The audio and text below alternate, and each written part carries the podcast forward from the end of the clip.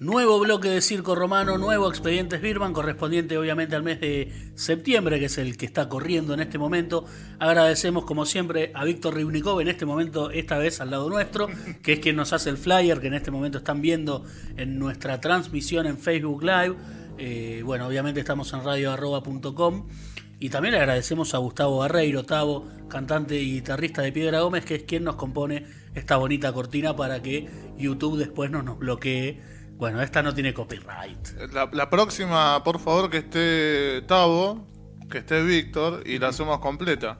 Y claro, bueno, hacemos toda la gente que está al servicio de los expedientes Birman, también, obviamente, al señor Diego Garnica, nuestro operador de lo que es Circo Romano y también de lo que sale vía streaming, las imágenes que ustedes están viendo, obviamente le agradecemos también a él. Y hoy, en Expedientes Birman, el noveno de este año, vamos a hablar de la paloma doméstica y cómo es que esta especie de aves ha llegado a la República Argentina siendo que no es un animal autóctono.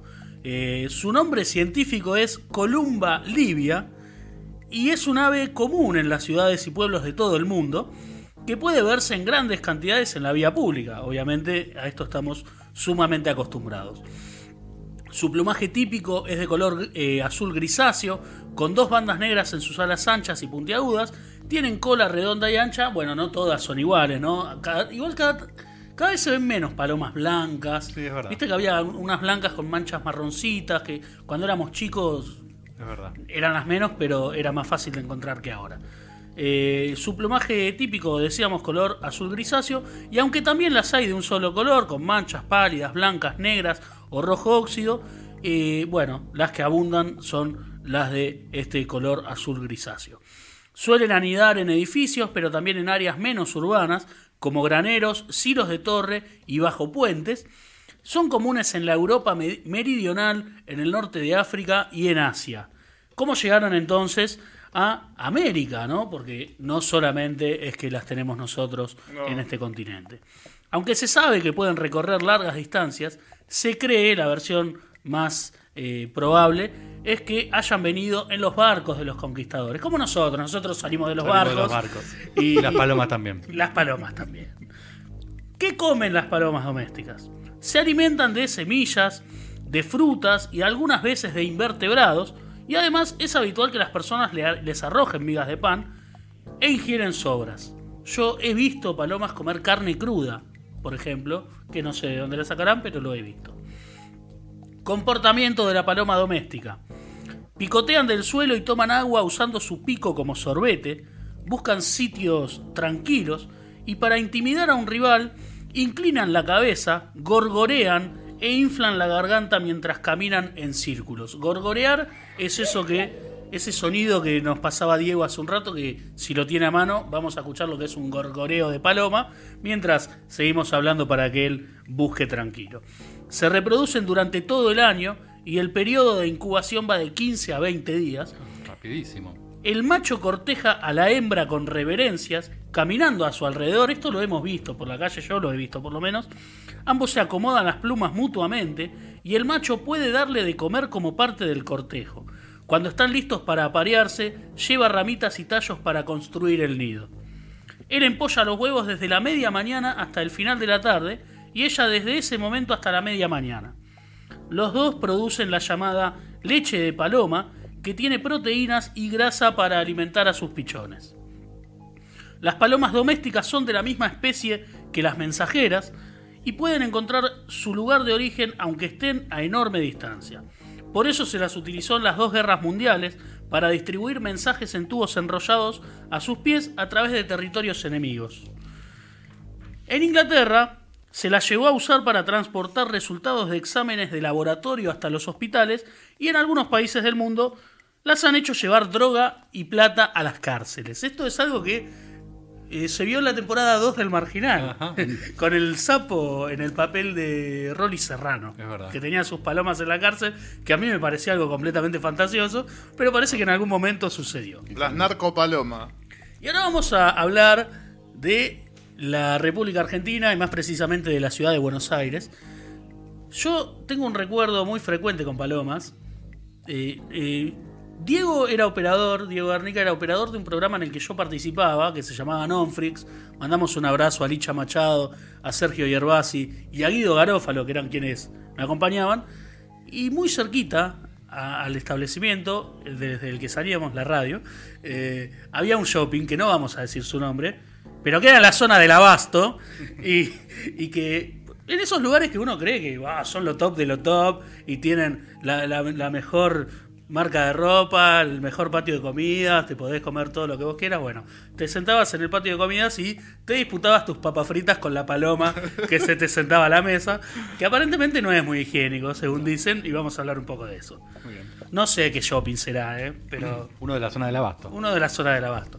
No sé cómo será ahora, yo obviamente con la pandemia hace dos años que no voy, pero y va, el otro día pasé, pero no, no fui al patio de comidas. Bueno, estuvo mucho tiempo abandonado, así que seguramente en ese momento habrán llegado las palomas antes que los shopping. Eh, posi- y todo tipo de bichos, ¿no? Sí, que sí. debía haber ahí. Bueno, en Buenos Aires decíamos, la sostenida reproducción de la especie tiene que ver con la falta de predadores, como halcones o águilas, y las facilidades y recursos que encontró esta especie para anidar. Además, en Buenos Aires se encuentran fácilmente de qué alimentarse, ya que en las plazas mucha gente les da de comer, pero también hallan su comida en la basura. Estas son las causas más importantes para la superpoblación y desde 1964 se las considera plaga en nuestro país y los que apoyan esta denominación advierten que no hay que facilitarles el alimento. Bueno, si vos vas a comer a este shopping tan reconocido, le facilitás la papa frita o te, o te la disputa directamente. Sin embargo, si vos haces memoria, era muy conocido cuando yo era chico el hecho de que las personas, sobre todo de la tercera edad, fueran a la plaza a alimentar a las palomas, a tirar unas amiguitas e interactuar con esos bellos animales. Sí, hoy no se lo ve tanto, pero se lo ve, ¿eh? Cada tanto algún señor, alguna señora en la plaza que les da de comer o que- está rodeadísimo de palomas, eh, pero es verdad que en otra época era muchísimo más común. Por otra parte, hay quienes sostienen que los edificios tienen alturas similares a las de los acantilados en donde anidaban originalmente. El principal problema es que pueden transmitir enfermedades a través del contacto con sus heces. Su aleteo al iniciar vuelo dispersa gran cantidad de partículas que pueden contener patógenos y ser inhalados por el hombre. Niños, ancianos, personas inmunosuprimidas o con bajas defensas son las más sensibles al contagio. Imagínate comiendo en el shopping con una paloma aleteándote al lado, justo que estás metiéndote cosas en la boca, puede eh, haber más peligro de transmisión de enfermedades. No vayan a ese shopping de la zona del abasto, por las dudas por lo menos a comer. Eh, también se han registrado ataques de palomas a cargamentos de cereales que son descartados por el mismo contacto con sus ex- excrementos. Las palomas llegaron a territorio porteño a principios del siglo XX y el español Benito Costoya fue una persona determinante para su desarrollo. Hay un mural acá en San Telmo, en las calles eh, cerca de la radio, no sé bien cuál es la intersección, estuve mal, podría haberlo averiguado, de este muchacho rodeado por un montón de palomas. Eh, vino a Buenos Aires en 1896 y montó un palomar en la terraza de la vivienda que ocupaba junto a, a su familia en Defensa y Cochabamba, en San Telmo, y encontró resistencia en su casa, por eso muchos de los pichones terminaron en la cacerola. Así se, así se resolvían las cosas. Eran épocas difíciles. Ante esta situación, abandonó su hogar y acampó en la zona portuaria. Hombreaba bolsas para ganar dinero, levantó una casilla en la costanera sur y volvió a criar aves. En 1926 tenía 4.000. Algunos exagerados dicen que tenía hasta 15.000. Ya 4.000 es una banda, así que vamos a dejarlo ahí, pero tal vez hayan sido más. Les daba órdenes con un silbato y según cuál fuera su intención, volaban, bajaban o se desplegaban. También cuentan que llegaba hasta la Plaza de Mayo guiándolas y allí hacía exhibiciones para que los transeúntes le dieran algunas propinas. Para conseguirles alimento, cargaba una bolsa y con la ayuda de una pala y una escoba juntaba los granos que caían de los trenes que traían cereales para la exportación y el municipio le pedía a sus palomas para celebrar fiestas patrias. Él les pintaba las alas mientras escuchamos el silbato de Benito Costoya. Estamos muy cerca de la Plaza de Mayo. Sí. Eh, quedó, eh, bueno, Benito Costoya ya, Ya partió. ya partió, pero su silbato suena en el aire, ¿no? Quedó, quedó por aquí. Él les pintaba las alas para las fiestas patrias de celeste y blanco y también las tiñó para las visitas del príncipe de Italia y luego del príncipe de Gales, con los colores obviamente correspondientes a la bandera de cada uno de estos países. Bueno, tuvo suerte que las dos eran verde y blanca. Sí, Así esperemos que... hayan venido con poca diferencia, Sí, sí, creo que porque si no, pobre bicho, las tenían permanentemente. Creo que sí. Las palomas de Costoya estuvieron en la inauguración del obelisco el 23 de mayo de 1923 y el español por esto recibía un subsidio con el que les compraba maíz. Benito Costoya falleció, como decíamos, el 1 de julio de 1937 y ya sin su guía, las palomas conservaron la costumbre y siguieron yendo a la histórica plaza frente a la Casa de Gobierno, obviamente la Casa Rosada. Además de palomas, en Buenos Aires hay muchos gorriones y eh, también originarios de Europa.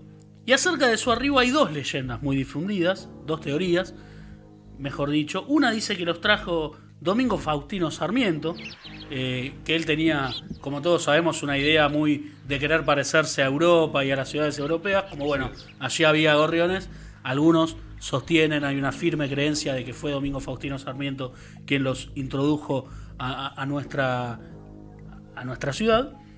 Pero también otros cuentan que llegaron en 1870 en un viaje que hizo el cervecero Emilio Biekert. No sé si capaz que ustedes conocen la cerveza Biekert. Sí, un poquito.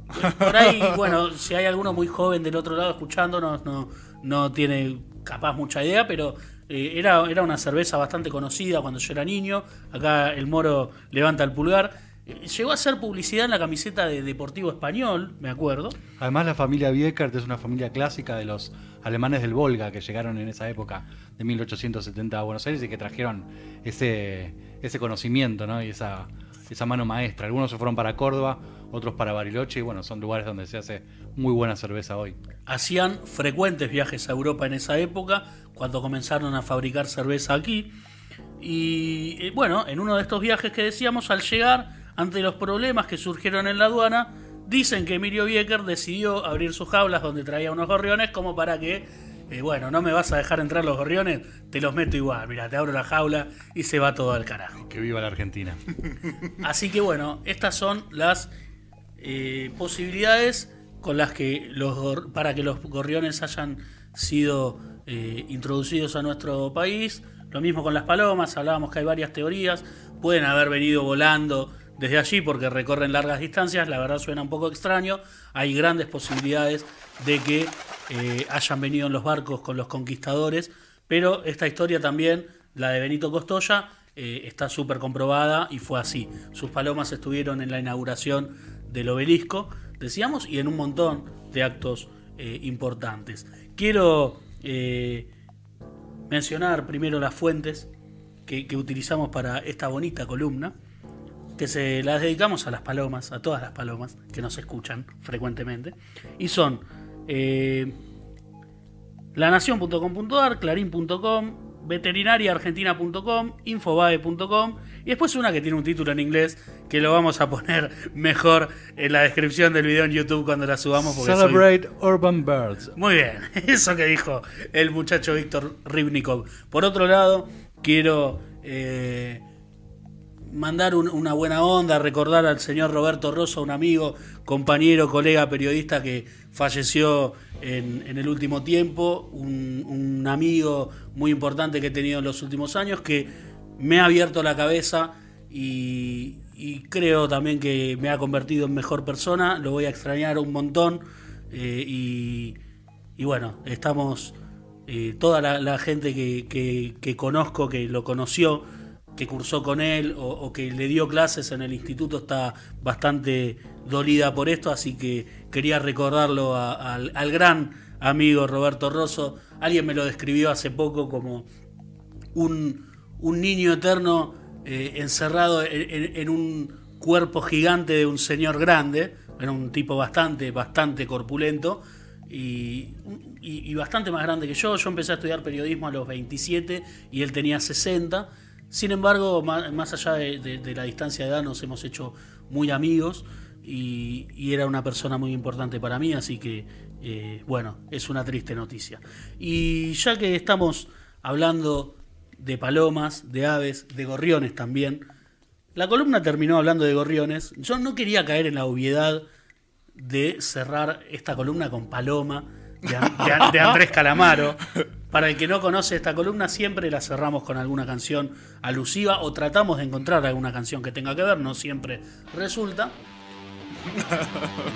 Bueno, no, no queremos. Esa no, esa Co- no. Cortala, cortala, que YouTube después nos, nos denuncia.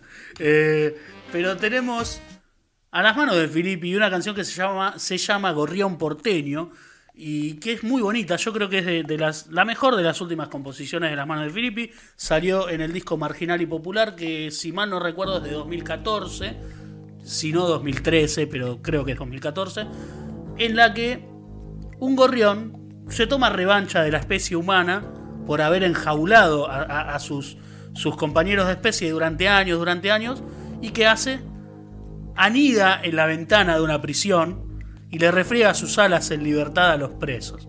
Vamos a escuchar, el que no conoce esta canción, por favor, préstele atención porque está buenísima. Las manos de Filippi, Gorrión Porteño y nosotros enseguida regresamos.